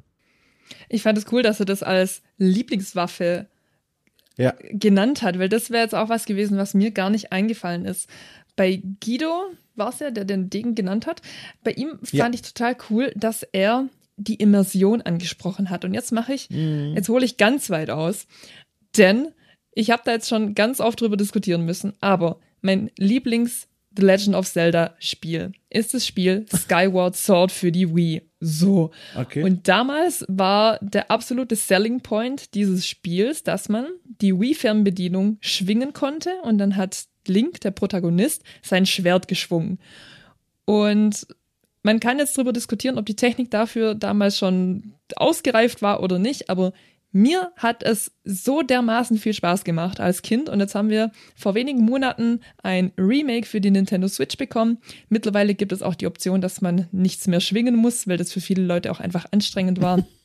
und den Casual-Aspekt so ein bisschen weggenommen hat. Man konnte nicht mehr einfach nach Feierabend sich hinsetzen und halt einfach ein paar Knöpfe drücken. Nö, jetzt musste man auch noch die Fernbedienung schwingen, geht ja gar nicht. Auf jeden Fall gab es dann jetzt die Option, einfach wieder die Knöpfe zu drücken. Bisschen komplizierter gestaltet als normalerweise, aber die Option gab's. Aber man konnte trotzdem immer noch einen Joy-Con schwingen, also ähm, das Steuerungsmittel der Nintendo Switch. Und das habe ich dankend angenommen und für mich ist es einfach genau dieselbe Immersion, die Guido gerade angesprochen hat. Ich finde es so cool. Ich meine, es gibt es ja einfach so gut wie nie, dass man also diese Art der Immersion gibt es ja einfach in kaum einem anderen Videospiel. Ich meine, mittlerweile sind wir so ein bisschen mit VR und so da angekommen, aber das war auch für damalige Verhältnisse bei der Wii total neu und cool und endlich mal was anderes als nur Knöpfe drücken und ich finde es wahnsinnig cool. Und ich finde es schön, dass er das jetzt genannt hat, dass er die Action vor ihm braucht, vor seinem Charakter, was jetzt auch Ja. ein Punkt war, den ich so eigentlich gar nicht ja, bedacht hatte. Mein äh, Hauptargument gerade war, dass ich finde, dass der Degen schön aussieht, äh, so wie er gehandelt wird. Und er sagt, dass es für ihn die Immersion bestärkt. Also total coole Ansicht von beiden. Aber das Friendly Fire fand ich auch echt cool, das als Waffe zu nennen, dass er manche Ja. Gegner einfach nur so kurz angestochen hat, quasi, dass irgendwie ein Zombie von hinten kommt und den noch auffrisst. Total cool, total cool. Das ging in The Last of Us, ging das auch. Da konnte man sich auch Gegner packen und von den Infizierten auffressen lassen. Habe ich auch gerne gemacht, jetzt in diesem Spiel weniger, weil das alles ein bisschen hektischer war. Aber auf jeden Fall ein sehr cooler Gedanke von beiden. Richtig cool. Ich, muss sagen, ich finde auch ganz toll diese O-Töne jetzt auch äh, von von deiner Expertin und von meinen äh, Gesprächspartnern, die zeigen noch mal, wie viel in so einem Spiel drin steckt, dass man vielleicht auf den ersten Blick als Trash abtun könnte. Also nicht nur unser Gespräch über das Spiel selbst, was da so drin steckt, wie was zum Beispiel den Schwierigkeitsgrad dieses Spiels eigentlich ausmacht, das haben wir analysiert, sondern eben auch was da für Ideen und Gedanken zwischen den Zeilen stecken ich finde das ganz toll. Ich fand das super spannend, das mal aus diesen Blickwinkeln anzuschauen und jetzt mal als kleines erstes Fazit äh, quasi noch mitten in der Aufnahme. Ich bin ganz großer Fan dieser O-Ton-Geschichte. Ich finde das richtig toll, weil das, finde ich, diesen Besprechungen über Spiele noch mal einen Mehrwert gibt, die noch mehr Kompetenzen von draußen reinholen, als jetzt zwei Leute im normalen Podcast hätten. Ja, ja, absolut. Ich bin gerade auch riesiger Fan dieses dieses Podcast, dieser Podcast-Idee geworden, weil ich finde, es gibt mittlerweile auch einfach, ähm, man bewegt sich ja generell so ein bisschen weg von normalen Reviews im Videospieljournalismus und man guckt auch immer, dass man, ähm, wenn man solche Texte schreibt, dass man die aus gewissen Blickwinkeln betrachtet und ich finde, das so, wie wir es jetzt angedacht haben, wie wir es jetzt auch durchgeführt haben, hat richtig, richtig gut funktioniert. Einfach, wenn man sich jetzt ein Spiel genommen hat, ähm, was jetzt auch kein AAA-Titel war, sondern einfach so ein kleinerer Indie-Titel und den einfach mal aus ganz anderen Perspektiven beleuchtet hat und aus verschiedenen Perspektiven und sich da einfach was rausgegriffen hat, weil ich finde, durch diese ganze Waffendiskussion, die wir jetzt geführt haben, hat das Spiel für mich nochmal einen riesigen Mehrwert gewonnen. Ich, ich weiß gar nicht, wie ich es groß beschreiben soll, aber irgendwie ist es jetzt, ich, ich schaue jetzt anders auf das Spiel, weil ich mir denke, wow, Ja. auch nochmal die Devs gehört zu haben, wie viel, wie viele Gedanken da reingeflossen sind und warum sie sich dann doch irgendwie dagegen entschieden haben, dass es äh, Waffen gibt, die man öfter hintereinander abschießen kann, weil es dann irgendwie zu sehr in die Fantastik abgedriftet wäre. Total interessant und ich gucke jetzt ganz anders auf dieses Spiel. Ja, das ist wirklich ein schöner Effekt, äh, den hoffentlich die Leute da draußen auch bei sich so ein bisschen festgestellt haben, äh, dass man, dass auch bei diesen Spielen, die so klein erscheinen, so viel dahinter steckt. Drei Jahre Entwicklungszeit, wie gesagt, ein, ein Dreivierteljahr, um sich zu überlegen, wie die Muskete funktionieren soll. Einfach faszinierend. Und ich hoffe einfach, wir haben den Leuten da draußen dieses Spiel so ein bisschen näher gebracht und dass die Menschen da draußen all so viel Spaß hat mit dieser Spielbesprechung wie wir beide. Da spreche ich einfach mal für dich, weil du klangst jetzt auch nicht traurig die letzten eineinhalb Stunden. Im, Im Gegenteil, ich habe auch noch so ein paar Fun Facts recherchiert, die ich ganz gerne Ja, bitte. raushauen würde, wenn wir noch ein paar Ja. Minütchen haben. Und zwar, Na klar ich lasse dich jetzt einfach, ja, sehr gerne. Ich lasse dich jetzt einfach mal raten. Was glaubst du, war die, in Gänsefüßchen, Atombombe des Mittelalters? Welche Waffe war die Atombombe des Mittelalters? In, äh, warte mal, ich habe jetzt den Ärger, das zu wissen. Ähm, kannst du noch spezifizieren, in welcher Hinsicht? Also, äh, Also es war quasi, eingesetzt wurde? nee, sondern es war quasi eine Waffe, mit der extrem viele Menschen gleichzeitig zu Schaden gekommen sind. Also wie eine Atombombe. Okay, ich- Heutzutage quasi gab es damals eine Waffe, die komplett eskaliert ist in der Hinsicht. Ich sag's dir. Und zwar die kranke Kuh auf dem Katapult geschossen in die belagerte Stadt, um dann dort Krankheit und Pest zu verteilen. Und? Ja, auch. Ja, aber Ah. das Katapult an sich war die Atombombe des Mittelalters. Man nennt es das Trebuchet. Ich hoffe, ich habe es richtig ausgesprochen. Ah, das französischer kennen wir. Den. Tribok, alle Menschen, die schon mal Age of Empires 2 gespielt haben, hören Ja. sofort das Geräusch, wie so ein Ding abschießt. Sehr gut. Tribok.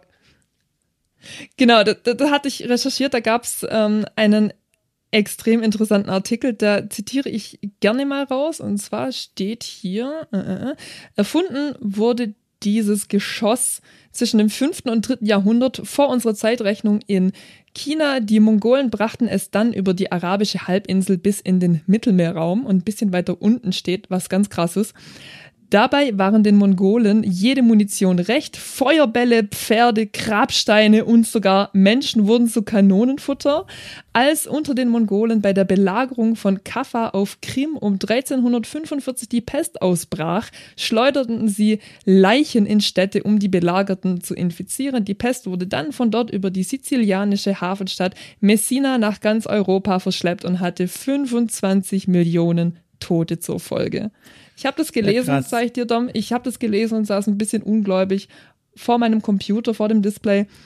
Feuerbälle, Pferde, Grabsteine und Menschen wurden zu Kanonenfutter. Total krass. Ja. Also die Bezeichnung Atombombe des Mittelalters ist absolut berechtigt. Da haben wir auch wieder den Bogen gespannt zu Heidelberg 1693. In den späteren Leveln, ganz am Ende, gibt es so Gegner, die äh, Leichenkarren vor sich herfahren und die Ja, Leichen genau. aus dem Karren auf uns werfen. Ja, abgefahren. Einmal abgefahren. Man, man kann mit diesem Ding auf bis 300 Meter Wurfweite mehrmals hintereinander den exakt, exakt selben Punkt treffen. Also total krass, dieses Ding. Also wirklich, man macht sich kein Bild. Hat noch ein bisschen weiter recherchiert, auch so ein paar andere Gesichtspunkte. Beispielsweise war ein Schwert sehr tödlich, aber halt in den richtigen Händen. Das hat uns Mary vorhin auch schon erzählt. In Japan war ähm, Katana angepriesen. Dort war es dann aber natürlich auch so, dass ähm, die Kämpfenden leichte Rüstungen getragen haben, primär aus Leder bestehend. Auf europäischen Schlachtfeldern waren die dann halt weniger effektiv, weil da gab es die schwere Metallrüstung und da waren dann Stichwaffen sinnvoller. Total interessant. Und ich habe auch noch so ein bisschen recherchiert, welche Waffen aus Videospielen, also die es in Videospielen gibt, sind wohl die tödlichsten. Und da wollte ich dich jetzt einmal mal fragen, fällt dir irgendeine Waffe aus einem Videospiel ein, also eine fiktive Waffe, die du als spontan als die tödlichste titeln würdest? Also wenn die Antwort jetzt nicht das Laserschwert ist, dann gehe ich hier raus.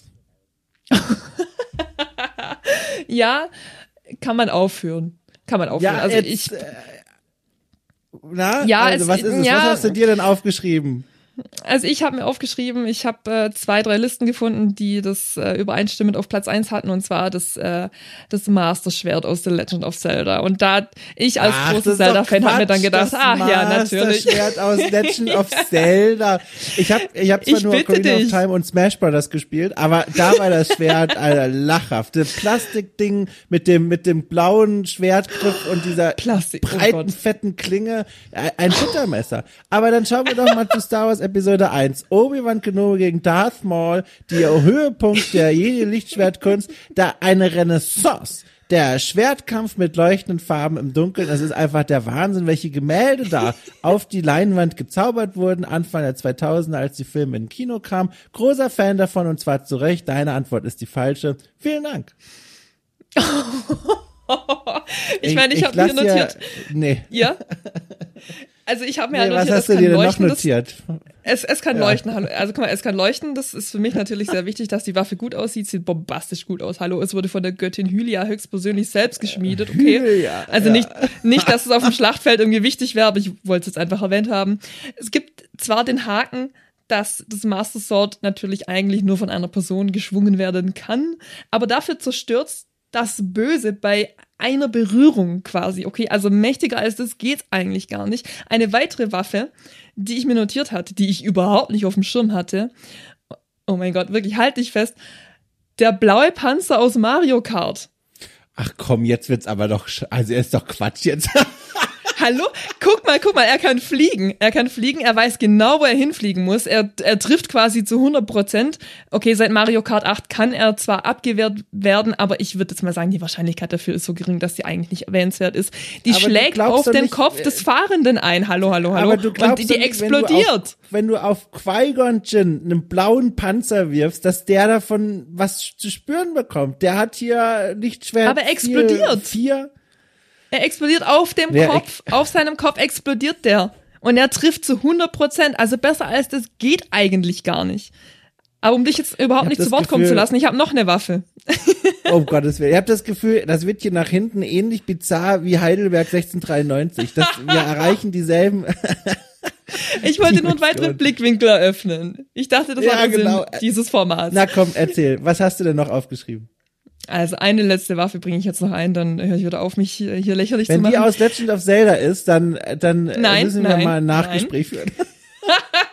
Nein, nicht Zelda, sondern von Pokémon. Und zwar den Pokéball. Denn eine Waffe muss ja nicht immer töten. Das habe ich in der Liste gelesen. Ich dachte, ja, eine Waffe muss nicht immer töten. Man kann es vielleicht so ein bisschen mit Abführmittel vergleichen, den man, also dass man einem ungeliebten Kollegen irgendwie den Kaffee gibt oder so. Kann auch eine Waffe sein. So. Und der Pokéball, je nachdem welche Ausführung, fängt wie gesagt, je nachdem, aber fängt mit hundertprozentiger Sicherheit oder mit hoher Wahrscheinlichkeit einen Gegner. Und dann hat man freies Verfügen über diesen Feind. Man kann dann machen, was man will. Man bringt sich in eine richtig gute Verhandlungsposition, wenn du irgendwie hier irgendeinen König oder so einfängst und sagst, hier, ich lass dich erst oder raus, wenn du mir irgendwie deine Stadt überlässt. Also ich bitte dich. Also, sorry, Pokéball find, fand ich wirklich Das heißt- erwähnenswert. In der Finalrunde ist jetzt Qui-Gon Jinn und ein Pokéball und Okay. Also, Komm, ich würde sagen, Hanno. wir packen, wir packen ein. Dieser Zirkus fährt weiter. Okay, okay. Naja, ja vielen Dank auf. für die Recherche. Also es war hochinteressant, was da jetzt am Ende nochmal rauskam. Naja, also, äh, Schneiden wir vielen raus. Dank. Nee, das bleibt natürlich drin. Die Leute sollen ja mitbekommen, was hier für, für Berge hoch und runter gefahren werden. Ähm, nö. Also ohne Witz, äh, ich wusste nicht, wie dieser Podcast hier endet. Ich weiß es jetzt, hätte es aber nicht gedacht. Vielen Dank dafür und auch den Menschen da draußen. Also ohne Witz, ich habe das hier sehr genossen mit dir und ich hoffe, den Leuten da draußen hat's auch gefallen. Ähm, wenn dem so ist, das hier wird jetzt, wie gesagt, regelmäßig passieren. Wir peilen jetzt an, einmal im Monat erstmal, klingt nach wenig, aber hier bei Orke Cool passieren ja auch noch andere Dinge im Monat. Ähm, und äh, wie gesagt, zu jeder dieser Folgen gibt's eine Vorfolge sozusagen, die erste Stunde, wo wir knallhart beim jeweils besprochenen Spiel den Timer setzen, nach einer Stunde zusammenkommen und über unsere ersten Eindrücke sprechen, völlig ungefiltert und dann darüber diskutieren, auch vor laufendem Mikrofon, welchen Themenschwerpunkt wir uns überlegen wollen. Äh, das kann man nachhören, das ergibt immer noch genauso Sinn. Oder man unterstützt okay cool ab jetzt und kann dann bei allen kommenden Folgen auch direkt die erste Stunde mithören, wenn dann am nächsten Tag die volle Besprechung erscheint. Das war's erstmal dazu. Die erste Folge von Okay Cool bespricht Heidelberg 1693 ist damit im Kasten. Nochmal ein Dankeschön an alle, die mit uns gesprochen haben und die uns zugehört haben, Lea. Ich würde sagen, wir machen die Tür hinter uns zu und kommen in einem Monat hier wieder rein. Sehr gerne. Ich will mehr von diesem Format. Ich brauche mehr von diesem Format. Ich kann es jetzt schon nicht abwarten. Perfekt. Dann würde ich sagen, lassen wir uns vom Trebuchet nach draußen schießen. Gute Nacht, Oh liebe ja. Leute, guten Morgen, guten Nachmittag, je nachdem, wo ihr gerade seid. Wir hören uns bald wieder hier bei Okay Cool. Tschüss. Adieu.